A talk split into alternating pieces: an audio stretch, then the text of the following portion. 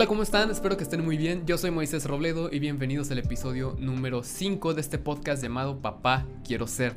Esta semana, Papá Quiero Ser Tatuador y para esto me acompaña Fanny Cortés. Hola, hola Moisés. Muchas gracias por invitarme. Muchas gracias a ti por venir. ¿Cómo estás? Bienvenida al estudio. Estoy muy bien, estoy muy bien. Me preparé un poquito para esto, entonces vamos a darle. Ok, bueno, eh, como saben y los que han visto los episodios pasados, hay como ciertas preguntas generales que le hago a todos los invitados. Y esta primera pregunta, Fanny, es el cómo fue tu niñez, cómo fuiste descubriendo qué es lo que te gustaba o qué es lo que te llamaba a hacer. Bueno, pues mira, tuve una, niñez, eh, se podría decir, un poquito complicada porque, bueno, em, crecí en una familia que mi papá era como muy exigente. Entonces eso de los tatuajes está totalmente prohibido. Yo me acuerdo en una ocasión que, que yo me llegué como a rayonear mi brazo y mi papá este, me regañó, me dijo, ¿qué haces con eso? Eso es de delincuentes. Y pues poquito a poquito fueron cosas que yo decía como, no manches, o sea, estoy viviendo en una familia muy muy estricta, pero yo creo que sobre todo por él. Él era muy estricto y sí, este, pues no nos daba como esa libertad precisamente de, pues de hacer lo que nosotros quisiéramos en ese sentido. Ok, estaba como un poquito, tu, tu papá, dices, es, un poco más conservador y... Ajá, bueno. En ese sentido. Él era un abogado, este, y era así como que súper metido en su papel, él estaba totalmente metido en su papel. Y yo creo que precisamente por eso, bueno, a mí digamos que me fue bien, pero por decir a mi hermano, que era quien más le exigía, pues le fue un poquito más duro, ¿no? Pero bueno, pasando como esa etapa, este, entre que yo veía que mi papá era estricto, pero luego amoroso, y era como medio confuso porque, pues, vamos a ser sinceros, este, nuestros papás, pues, eran, o bueno, esa generación más bien, pues, la verdad, la mayoría eran alcohólicos, eran violentos, y pues eran cosas que yo veía de niña y pues sí llegaban a ser impactantes. Entonces, tengo muchos recuerdos de ese estilo, de cómo mi papá fue de repente muy duro y la verdad sí, sí es fuerte. Ok. Bueno, eh, estamos ya con la idea de que tú vienes de, de una familia un poco complicada en el sentido de la libertad sí, sí, sí. y en el sentido de pues cómo debe de verse alguien físicamente hablando. Sí, no, yo creo que, mira, mi papá falleció justamente cuando yo tenía nueve años. Y lo recuerdo demasiado bien porque él murió una semana antes de mi cumpleaños, entonces, pues tú como niño eso es demasiado traumático, ¿no? Digo, yo pensaba así como, no mames, o sea, se muere una semana antes de mi cumpleaños, ok. Este, y fue algo como que fui cargando por mucho tiempo, entonces yo por decir, yo divido mi infancia así entre la parte donde estaba mi papá y lo que siguió después de su muerte, ¿no? Que primero como que estuvo muy perro y luego estuvo muy cabrón, porque la verdad sí estuvo fuerte. Sí, sí, sí. Y pues ya posteriormente cuando él muere, este, pues debido a su mal manejo de, cosas, dejó muchísimas deudas en mi familia. Entonces, pues imagínate, estaba en el contexto, ¿no? Mi mamá este, ama de casa, muere el señor que dejó miles de deudas, este, y pues así como de que, ¿qué vamos a hacer? O sea, sí, sí, sí. yo me acuerdo que veía a mi mamá llorar porque pues a veces no había literal ni para comer un huevo en el día, o sea, estuvo difícil. Y bueno, ahí fue como que algo en mí se despertó porque sinceramente nadie me lo pidió y yo busqué mi primer trabajo. Yo tenía 10 años y yo fui a buscar mi, mi, primer trabajo, que fue como en una tiendita. Así, la tiendita de la esquina, yo pues afortunadamente, ajá, sí. Ok, entonces inicias tu vida laboral desde muy, muy, muy chiquita eh, por, por, cuestiones eh, lejanas a tu poder, ¿no? No era algo que tú pudieras eh, controlar. Y ahorita que estábamos platicando antes de empezar la grabación, has pasado por muchas etapas en tu vida de lo que dices, ay, quiero hacer esto, pero llega un momento en que dices, ¿sabes qué? Me gusta también esto, entonces vamos a empezar a hacerlo también, o esto ya no me gustó tanto y voy a hacer esto. ¿Cómo empieza para ti este recorrido de cosas que quisiste hacer? Pues yo puedo hacerte una lista enorme de las cosas que he hecho. Este, bueno, por decir, ese fue mi primer trabajo, que fue estar en una tiendita a los 10 años. Después de ahí me fui a trabajar en la papelería. Después de ahí estuve en un puesto de tacos. Después de ahí estuve en una boutique. Em, estuve en Italian Coffee, en Subway. Y fueron muchos trabajos. El último trabajo normal. Entre comillas. ajá, normal fue en una estación de radio. Estuve en. Ay, ¿cómo se llama? 96.1. 96.1. Eh, Grupo Flores. Este sí, ese fue mi último trabajo. Y pues em, nunca estuve como muy contenta. ¿Qué hacías ahí en la radio, perdón? Era operadora de radio. Ok. O sea, yo ponía la musiquita y todo ese pedo, ¿no? Este, pero, pero siempre había, ha habido un problema así como en ese tipo de instituciones o empresas que se quejaban de mi aspecto, de mi cara. Específicamente de, mi cara, y mis gestos, sí. Ah, ok, ya, ya, ya entendí, Sí, porque mi cara siempre es como... Sí, eres una persona muy... Sí, pero... ¿Sabes? No es algo como que yo... O sea, a veces no me doy cuenta cuando lo hago. Te entiendo completamente, yo tengo ese mismo, ese mismo problema, no es algo que podamos controlar. Sí, porque no te das cuenta, ¿no? Simplemente pues así es como que tu semblante y pues yo siempre estaba así, por si entraba alguien a, a grabar y yo así como que... Y tú en lo tuyo metida. Pero, ajá, pero para mí era simplemente pues estoy seria, estoy siendo profesional. Pero empezó a haber muchas quejas de que es que esa niña este, está con su cara y que no sé qué. Y ven, o sea, siempre venía la, la, que era como encargada de mí, oye, es que tienes que sonreír más y tienes que esto y tienes... Y así como, chingado, güey, pues estoy sonriendo, o sea, ya, déjenme en paz. Y pues bueno, un día ya así como que para no ser tan largo, este, llega el, mero mero, el dueño de ahí, y me ve, este, pues leyendo un libro, no sé qué, algo que no debía de estar haciendo porque se supone que tú en la cabina debías de estar así sentado y pues enfocado viendo acá, no dando clic a lo más que pudieras. Y llega el güey y se me queda viendo así como que enojado, ni me acuerdo qué me dijo. Y yo dije, no manches, yo no quiero estar en un trabajo donde todo el tiempo me estén vigilando, todo el tiempo yo tenga que estar bajo las órdenes de un güey, porque a mí, yo creo que eh, por ahí va algo relacionado como con mi papá, porque mi papá era así súper imponente y era un señor que entraba y todo el mundo lo tenía que voltear a ver. Entonces, ese tipo de figuras de autoridad a mí me causan conflicto. Entonces, al yo tener esa figura de autoridad, no, me tronaba. O sea, no lo quise, la verdad. Sí, sí, sí, entiendo. Es, es como que te recordaba muchas cosas, te movía a ciertos recuerdos y pues e, tampoco es estaba raro chido, porque está como en el subconsciente, ¿no? O sea, yo realmente no lo sabía, pero sí, o sea, todo lo que lo que conlleva una figura de autoridad y en especial masculina como que a mí me mm. entonces debido a que ese señor que a lo mejor sería un momento de agradecerle porque si no hubiera sido por su pinche regaño yo no me hubiera salido de ahí porque me hubiera quedado como que conforme y cómoda y así no entonces eh, pues yo comencé a, a, tatuarme. O sea, yo cumplí 18 años, saqué mi IFE, que todavía no le he renovado, desde esa vez que cumplí 18 años, este, saqué mi IFE y lo primero que hice fue, me voy a ir a tatuar. Y eso hice, pues con mi propio dinerito, ¿no? Porque pues, siempre fue por mi dinero. Este, pues como que se me inyectó ahí la, literal, la idea. Y yo recuerdo que el, el chavo que me tatuó, este, me hacía comentarios como que, oye, deberías de tatuar, este, no hay chavas que tatúen aquí en Tampico, deberías de intentarlo, y así como que, mm, pues sí, y como que me daba hueva, porque sabía que también tatuar pues es dedicarte, es, o sea, es, haz muchas cosas a un lado y enfócate en esto, ¿no? Y si más, si quieres realmente ser bueno.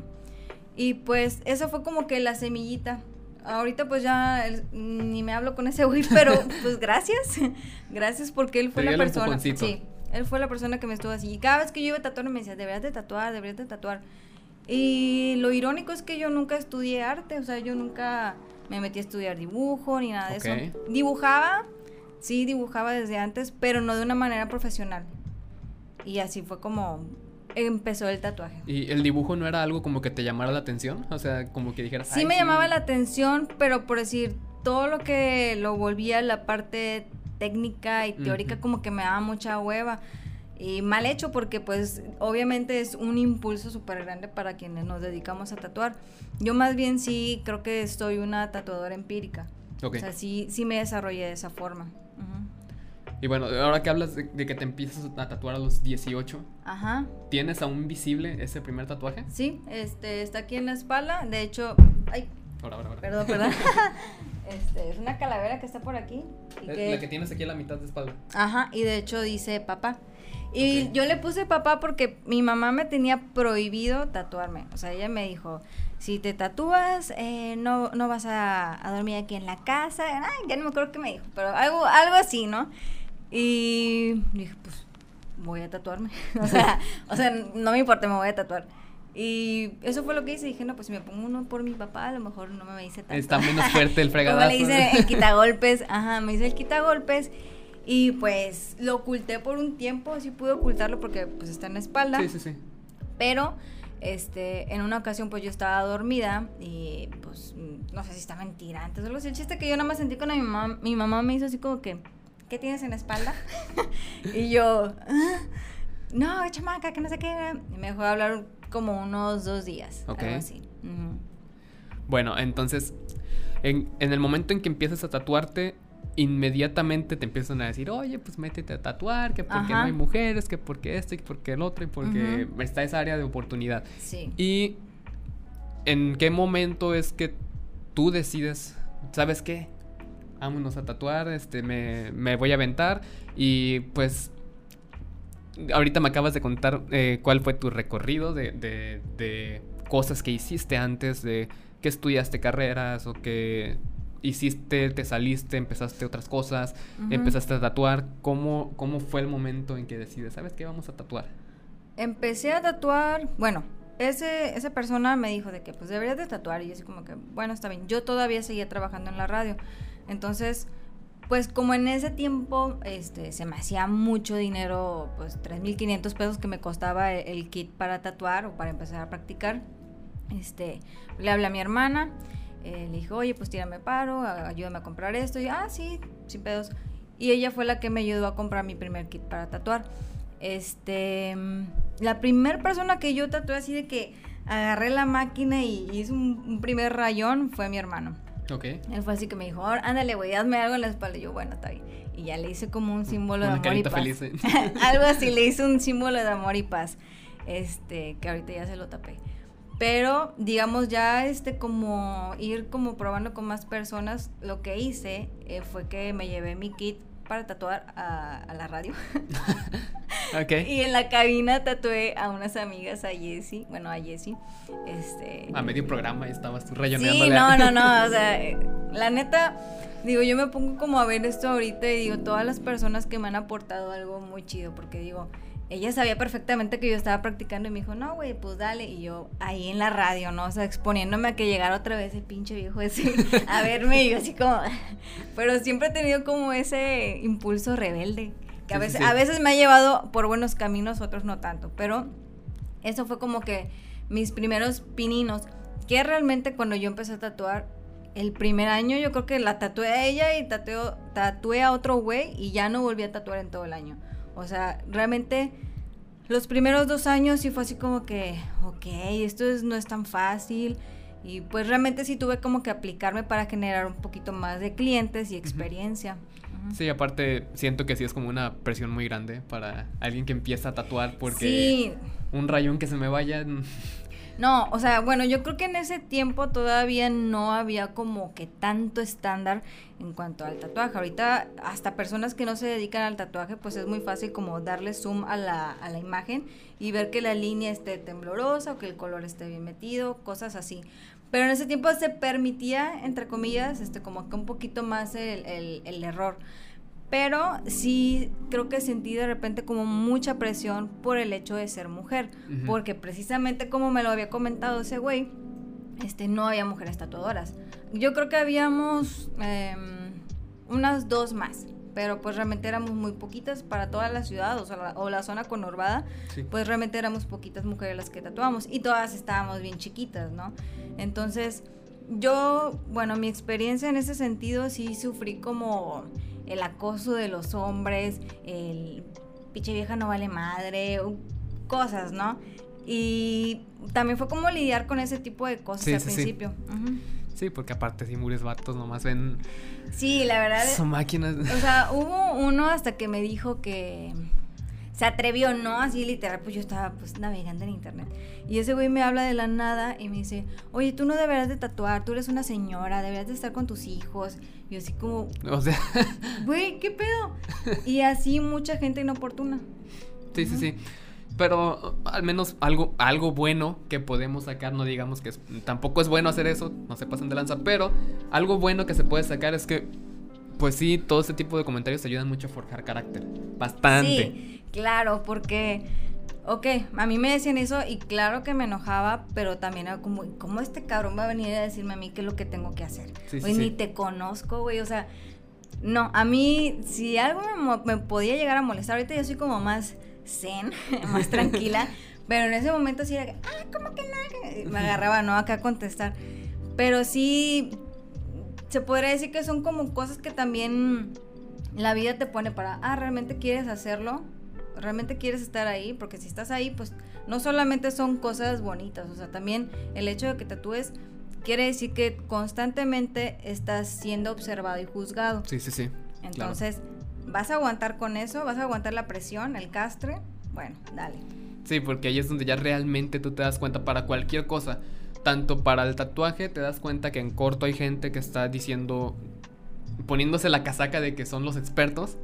Y eso pasa no solamente en, el ámbito del tatuaje, pasa en todos lados. En todo, en todo, en todo. O sea, es, bien común, ¿no? De que ahorita pones cualquier cosa en, Facebook y salen todos los expertos para decir chorro de cosas, ¿no?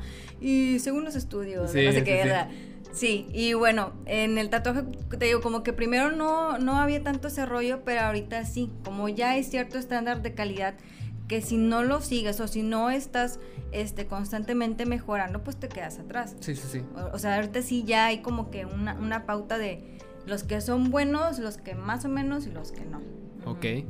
Mira, ahora vamos a ponerle un poquito de un poquito pausa al, al, al tema del tatuaje. Y vamos a, regresar a, a cuestiones de, de tu profesión. Ajá. Eh, estamos, me comentaste que pues estudiaste turismo, eh, luego te moviste a, inglés, luego te moviste, empezaste a tatuar. Sí, muy bien, sí. Este, luego... Este, luego empezaste enfermería. Aquí hay una pregunta que sí te quiero hacer, que pues esta es una pregunta que yo creo que pues estamos en una situación en la que tal vez ahorita ya no está tanto, pero todavía hace 6, 7, 8 años, estaba muy fuerte el tabú del tatuaje. Para ti, en una carrera que tiene que ser tan pulcra como la enfermería, ¿cómo fue para ti? No, yo me aventé todos los... Acá, yo creo que fui como también alguien que rompió eh, pues muchos estereotipos porque mm, precisamente cuando yo estuve en enfermería, se, se, hablaba mucho de eso. O sea, eso, eso, es algo que te, que bueno, no sé si ahorita todavía, porque supongo que ya hay más regulación en cuanto a la, en cuanto a la discriminación. Entonces, en ese tiempo sí era como que la enfermera así y así y no sé qué. Y precisamente hubo una maestra que estaba hablando de la gente tatuada. Sí, y no debían andar tatuadas las enfermeras. Casualmente pero, volteando pero, la pendeja no vio. O sea, yo andaba con suéter porque hacía frío, ¿no? Entonces ella no vio mis tatuajes. Creo que yo también no, traía tatuajes en la cara. Y todos mis compañeros así como de que, güey, están hablando de ti. Y yo... Y todos volteándote a ver. pero ella como no sabía que había alguien tatuado o tan tatuado en la clase, ella se agarró así, hable y hable, ¿no? Y los tatuajes y no sé qué, y eso qué quiere decir, y la madre. Y después me toca dar clase, o sea, exponer. Y pues ya era un día normal, calor, y me va viendo y se queda como... Y yo, sí, bitch. Sí, sí bitch, estoy tatuada. y también me llegó a pasar de que estaba, no sé, caminando por la escuela, iba al baño, algo así. y me topo como a la prefecta. Y se me queda bien así como. Bien escandalizada. Sí, como que, ¿qué? Me dice, es que no puedes andar así. Y yo así como que, pues, pues ¿cómo? ¿Te quitas la piel o cómo es? Y yo creo como que, y bueno, tengo un amigo que no me va a dejar mentir porque él, este, es maestro, es maestro, él me dio clases también y afortunadamente era mi amigo. Y sí me llegó a decir cosas como que, güey, es que los maestros hicieron una junta para ver lo de los tatuajes. Y yo así, no mames. me dice, sí, es que, o sea, no, nunca ha habido alguien que esté tan tatuado en enfermería. Y yo, no, pues no pueden hacer nada, ¿no? Realmente, en cuestiones legales y eso, pues la tenían pues toda de perder. Sí, sí, sí, sí, claro. Aparte, pues sí, ahorita sí ya se puede decir que tú fuiste el parteaguas de, un, de un debate más grande. Y me acuerdo hasta que llegué a hacer promociones así de que personal médico y de salud tienen descuento. Y, o sea, me tocó, fíjate, tuve la fortuna, sí. O sea, yo, yo quería hacer como mi pinche revolución. Y me tocó también, no sé, tatuar al director del hospital, tatuar al, al médico no sé qué, a las enfermeras, un montón de gente. Que eso es algo que también, este yo estoy consciente que muchos queremos tener un tatuaje, pero es que el trabajo, es que esto, es que el otro, y son impedimentos, ¿no? Pero en el momento que yo empiezo así como que a picar la cresta a todos los de enfermería y así, pues terminé tatuando muchos y a gente que tenía como ciertos rangos, al grado de que eso también como que fue alivianándose. Claro. Al menos aquí en Tampico creo que, que sí fue bueno. Fue bueno que, porque al final de cuentas un tatuaje te da seguridad, personalidad, o simplemente pues es como algo tuyo y no deberías de estar negado de tenerlo. Ok. Bueno, estamos hablando de que eh, pues en la enfermería ya pasó todo esto de que hiciste promociones también, tu revolución resistencia acá. Sí. Este, y eh, también está otras cosas a las que empezaste a estudiar o empezaste a hacer antes de llegar a enfermería, antes de llegar a tatuaje, ¿qué me dices que estudiaste turismo? ¿Cómo fue que llegaste a turismo? Mm, fíjate que cuando yo salí de la prepa, este, sí me vi como un poquito forzada por mi familia, de que, pues, ¿qué vas a estudiar?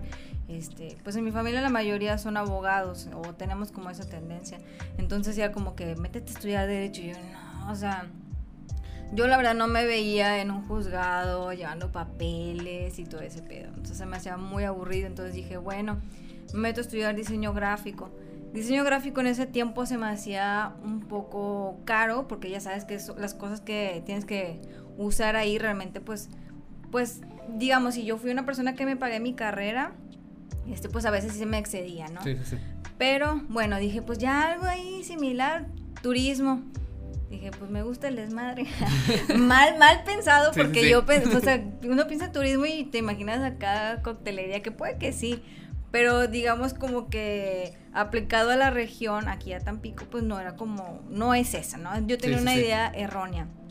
Entonces, pues me meto a turismo y yo creo que aguanté unos dos, tres semestres y me salí porque me di cuenta también, aparte que eh, me tocaron maestros muy desmotivadores, o sea, de que no iban y pues muy de hueva.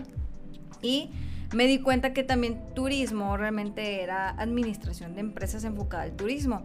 Entonces yo dije, matemáticas, y nunca me han gustado. Entonces ahí fue cuando yo también como que me desanimé un poco y me salí mejor. Dije, no quiero perder mi tiempo. Después de esto es cuando me meto a estudiar em, al CELEX. Este, También me quedé así a casi nada de terminar y salí embarazada.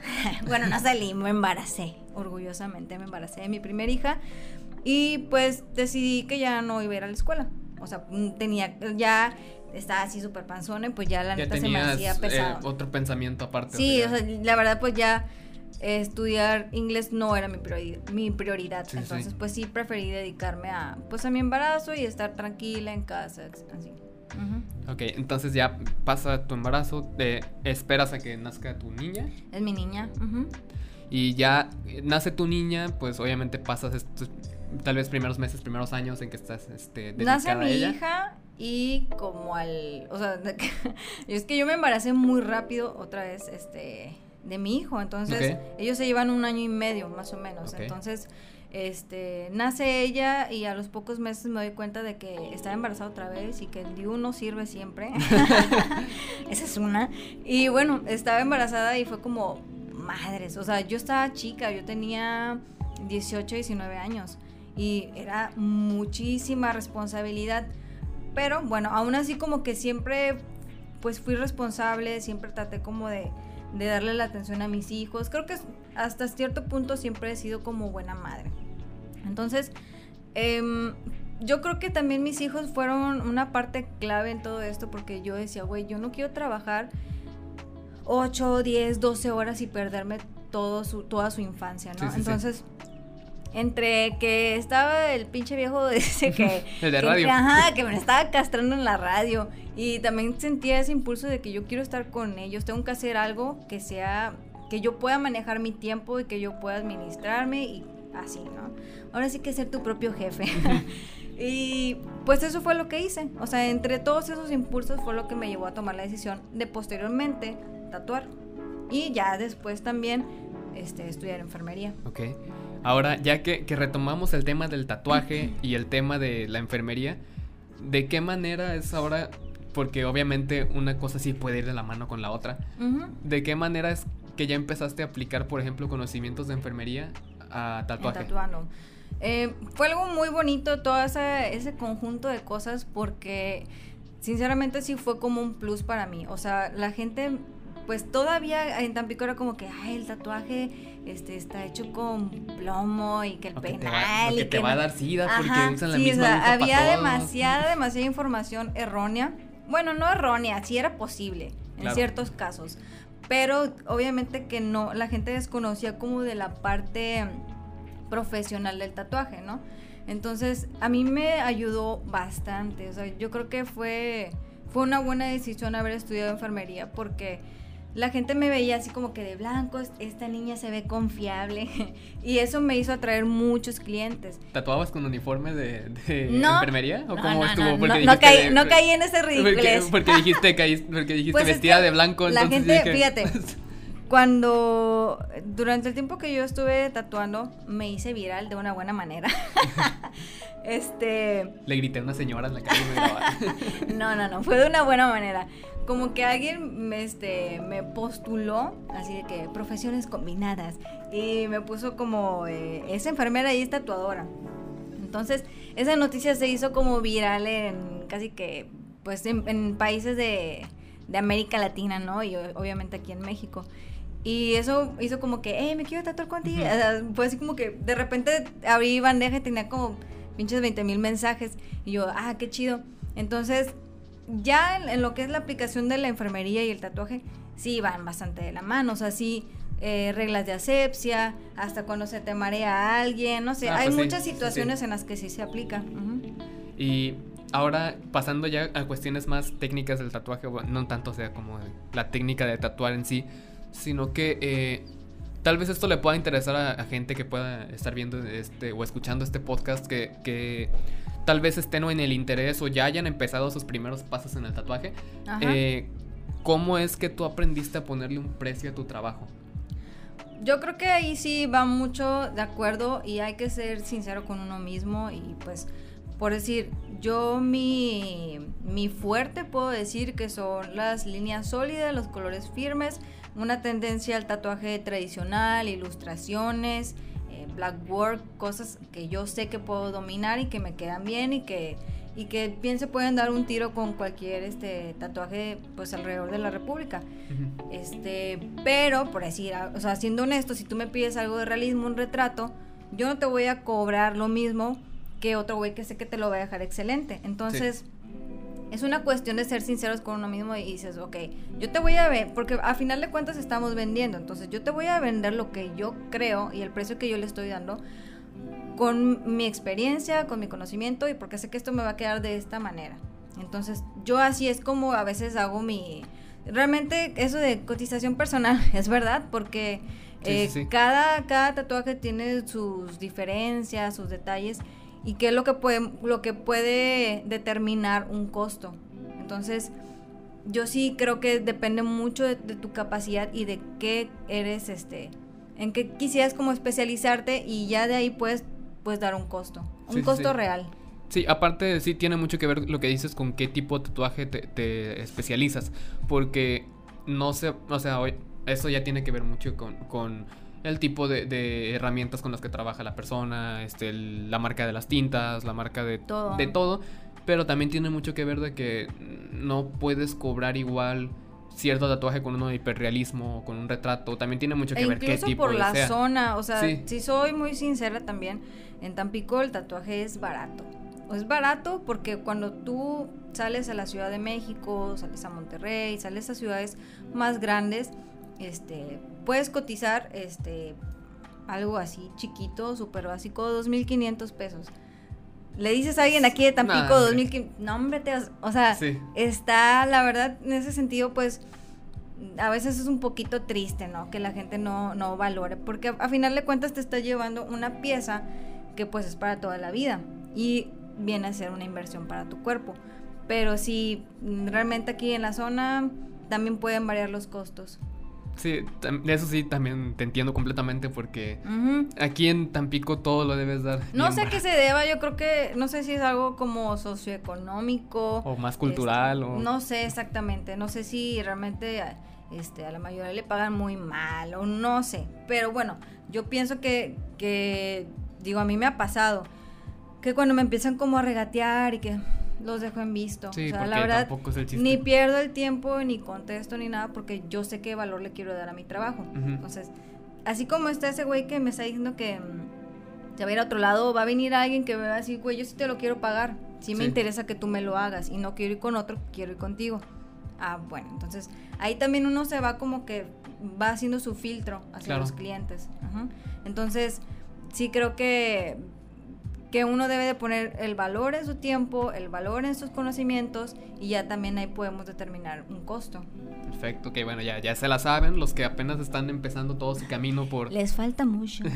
que estén empezando en cualquier sentido, no únicamente en tatuaje. en cuestiones artísticas es lo más difícil de, de valorar.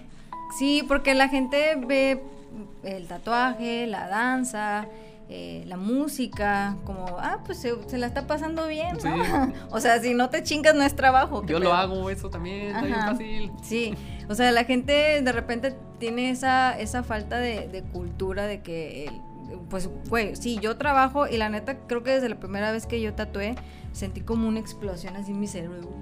Quiero hacer esto toda mi vida pero la realidad este, es que también es cansado. Sí, claro. O sea, yo pues de repente si tengo mis dolores en la espalda, de luego estoy así como que porque me duelen las cervicales, tengo que hacer un chingo de ejercicio para volver Aguantar a este Sí, o sea, y o sea, no es así como que nada más me pongo a dibujar y ya es todo un proceso y muchas cosas que influyen.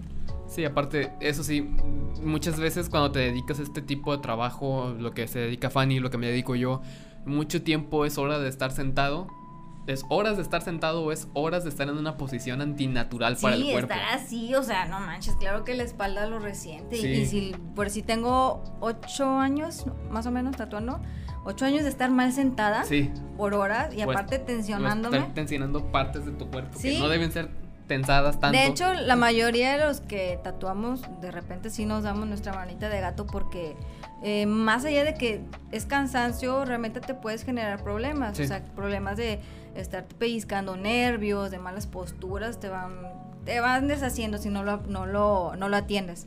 Entonces, pues son muchas cosas realmente. Sí, y ahora, pasando a, a, una, a un nuevo tema, Fanny. Eh, los que ya te hemos podido conocer un poquito más, nos hemos dado cuenta que, que eres una persona muy espiritual, una persona muy que mística. le muy mística, que le gusta mucho estar este en conexión con todo. Ajá. Y una de las cosas que, que, los que te tenemos en redes y los que te seguimos, eh, nos hemos dado cuenta que estás muy eh, arraigada al yoga. Sí, bueno, fíjate que siempre tuve como que la curiosidad y como que eso ahí no. No sé, o sea, será que a lo largo de mi vida también muchas personas, ¿y tú de dónde eres? Y yo, pues soy de aquí. No, es que tu cara se ve así como que de otro lado. Y yo, y me fue como que también llamando mucho ese tipo de, culturas. Entonces, sí, fue gracias realmente a, lo de la pandemia, que ya ves que yo iba al gimnasio. Este, cerraron gimnasios y todo ese pedo. Entonces mi opción, pues para no volverme loca en la casa, dije, pues voy a hacer yoga. O sea, me parecía aburrido, sinceramente, porque pues uno de repente ve las rutinas y es como que respira mucho y bien lento y decía, no, uy, yo quiero andar activa. Pero no es así. O sea, hay muchos tipos de yoga. Entonces, cuando ya me empiezo como que a, meter más, dije, no manches, está chido. O sea, realmente, aparte porque yo tenía como pues problemas en la espalda, una lesión en la asiática, se me fueron quitando y dije, esta madre es milagrosa. Y ahí fue donde yo me empecé como a envolver en todo este rollo. Sí, aparte, bueno, eh, esto sí, ah, me trabé. Hay algo que dejar claro. Este, eh, puede que creas o no creas en lo que significa como tal el yoga, pero fuera de eso es un súper ejercicio, es un ejercicio impresionante el, el, del yoga. Hay muchas variantes de yoga, hay yoga que es totalmente espiritual, este, que literal te tienes que sentar nada más y estar cantando mantras o recitando mantras, que son como para despertar la energía. Hay yoga, este, básicamente puedes hacer, tú, si yo quisiera, yo podría tal vez inventar mi propia versión de yoga. es, es muy variado. Este, yo de repente si hago como un, estilo como más, em, más fit. O sea, me gusta más como que retarme en hacer como tipo lagartijas, ejercicios así, ¿no? Pero aparte de que lleva esa parte como muy física, también va como incluido lo, la respiración, el calmar tu mente, la parte espiritual. Entonces, para mí es como un buen conjunto de, de prácticas. Ajá. Y ya dices que te empezó a gustar muchísimo el practicarlo. ¿En qué momento dices vamos a prepararnos para poder? Mira, yo siempre fui como muy, mm, no, no necesariamente deportista, pero siempre me ha gustado mucho la actividad física.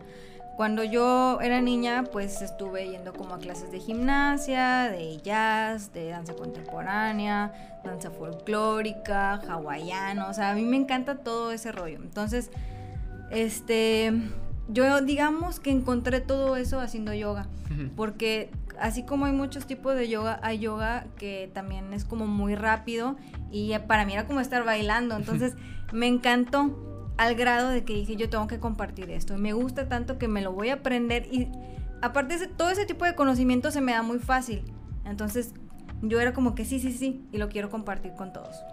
Ok, entonces fue por una fue por una necesidad que tú sentiste. Sí, porque, o sea, también como que se me dio muy fácil, o sea, em, digo, no soy como la más flexible, pero sí me di cuenta que sacaba como que fácil en las rutinas, que pues dije, ah, pues soy buena, o sea, no necesito que me lo digan, realmente me estoy dando cuenta que soy buena. Y también mi familia empezó como que, oye, deberías y deberías. Y yo, a ver, pues mija, enséñame, ponme ahí el.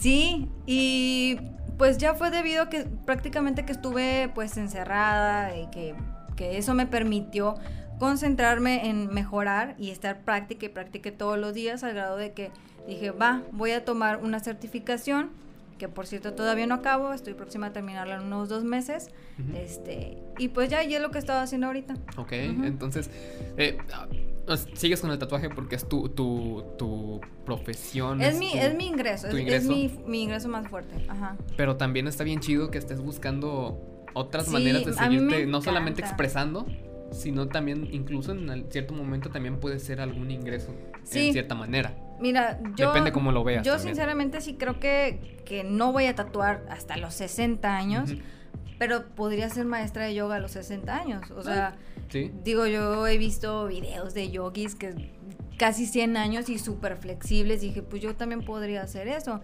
Y a mí me encantaría, este, ya en determinado momento, retirarme de tatuar y pues dedicarme solamente a, dar clases de yoga, a, dar terapia de Reiki, porque también hago Reiki. ¿Eso qué este, es, perdón? Es una terapia energética para digamos, armonizar los chakras. Está muy interesante también, pero es un tema medio extenso. podemos hacer otro podcast hablando específicamente de eso, entonces. Reiki también está muy fuerte. Está muy bonito para las personas que lo han tomado conmigo. Este. Pues algunos te van a decir referencias muy fuertes, otros así como que, ah, pues se sintió. Pero se siente, se siente, definitivamente. Bueno, entonces a mí me gustaría alternar tal vez un espacio holístico donde yo pueda... De hecho, traigo una tendencia ahorita como que quiero hacer mi, mi tatuaje como ya con una tendencia también con lo que yo estoy desarrollando, que es más espiritual. Sí, ya también debido a, eso, este, me he, este, digamos, acercado más a tatuar cosas que yo considero positivas.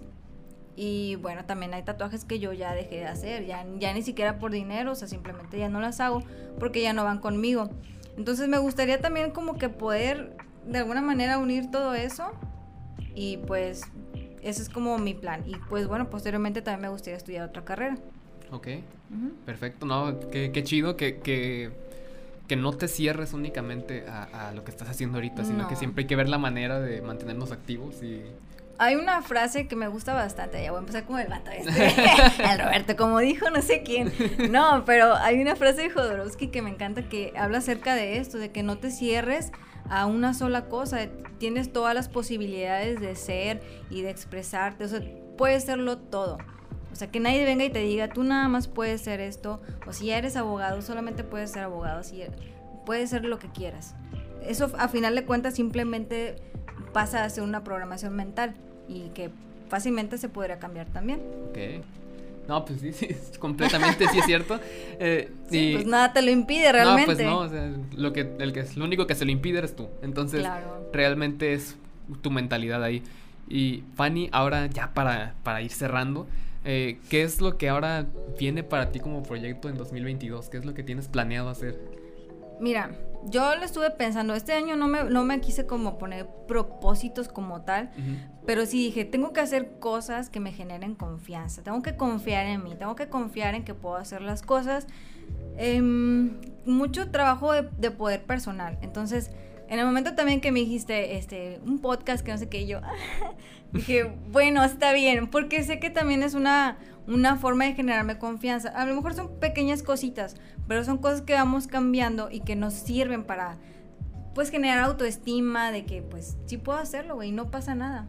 Sí, sí, sí, y aparte también perderle el miedo a algo que tal vez tú no estás acostumbrada. Y bueno, y la verdad es que lo estuve pensando, dije, a ver, ¿qué, qué es lo que te lo que te mueve a esto? Y dije, bueno, quiero hacer cosas que me generen confianza este año. Quiero dedicarme a mis proyectos y saber que puedo hacerlos, que puedo hacerlos bien y sobre todo que me traigan felicidad. Porque definitivamente yo no hago nada que, no me hace feliz. este, eso sí lo tengo bien claro. Y este año fue así. No tengo un propósito específico más que generarme confianza.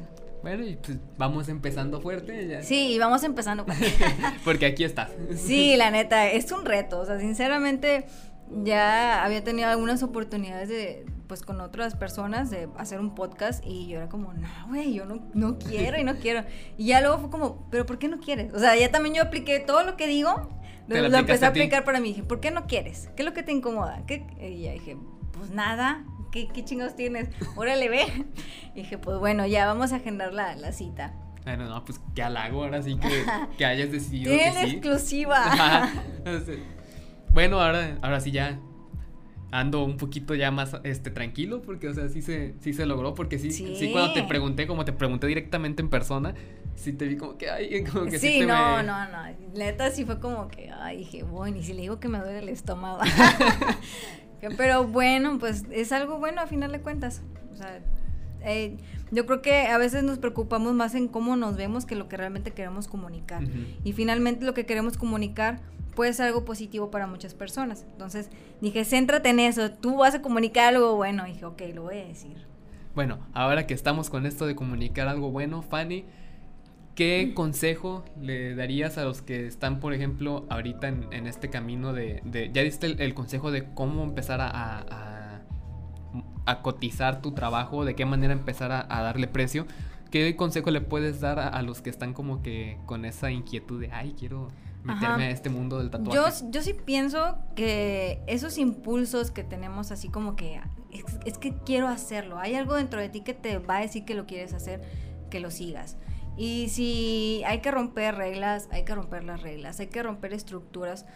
Y estructuras me refiero a familiares, este, sociales. O sea, si te quedas siempre dentro de lo que es correcto para los demás, vas a vivir frustrado, definitivamente. Entonces, uno tiene que seguir esos impulsos, aunque de repente puedan sentirse muy rebeldes, pero son una manera para también explorar. O sea, a final de cuentas sabemos que las personas que alcanzan un, un éxito, y no hablo solamente como un aspecto económico, más bien personal, son personas que rompen estereotipos, que, que van por la vida haciendo lo que se les da su pinche gana. y pues bueno, yo pienso que también de alguna manera yo hice algo similar. O sea, básicamente haz lo que tu corazón te dice que tienes que hacer. Sí, y algo que, por ejemplo, también yo agregaría también, que lo he platicado ya en diferentes episodios y que no, recuerdo exactamente con, quiénes fue, pero este, una disculpa si están viendo esto y no me acordé que lo platiqué contigo, una disculpa. Eh, pero sí, también, eh, obviamente sí lo que te mueva tu corazón de lo que quieres hacer, pero también siento que muchas veces si sientes como cierto miedo en hacerlo. Sí, es que el miedo siempre va a estar ahí, o sea, siempre este, así seas muy bueno haciendo algo, así yo de repente me pongo, me, encanta observar a las personas y de repente veo así como que a los artistas y digo, ¿cómo pensar ese güey, no? O sea, ¿qué estará sintiendo? Entonces, ellos en, confesiones también dicen, es que a pesar de que, que tengo millones de seguidores, todavía salgo nervioso al escenario. Claro. O sea, todavía sales con ese pinche miedito, pero al final de cuentas, pues, es bueno.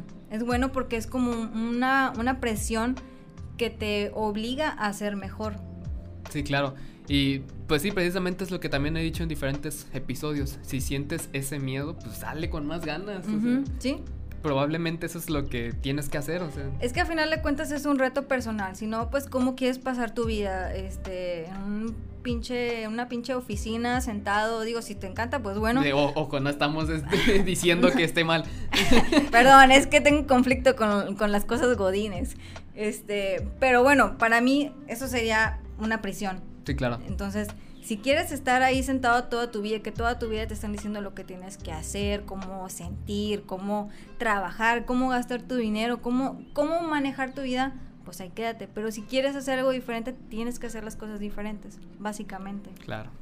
Fanny, muchísimas gracias por aceptar la invitación. Este, sé que eh, estabas muy nerviosa y que no, te daba no te daba confianza estar frente a una cámara y un micrófono. Y se marchó. Sí, sí, sí, me daba miedo, así que chales, ir a venir, o sea. Sí vine y fui puntual. Sí, fue puntual. Y muchísimas gracias por, por aceptar Gracias, gracias por, invitarme.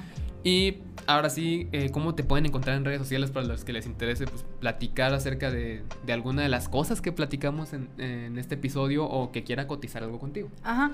En Facebook me encuentran como Fanny WNY Cortés con Z, tatuadora. Y en Instagram estoy como Jessica Alegría Art. Que es, un personaje de los Simpson. Luego llegan y ¿está Jessica? Y yo, no, soy Fanny, pero ya ahí, ahí me doy cuenta si ven los Simpson o no. Bueno, sí, cierto. Este, yo dije, sí será por, por lo que recuerdo o porque sí se llama Jessica y decidió ponérselo o cómo estuvo. es, es por un personaje de los Simpson.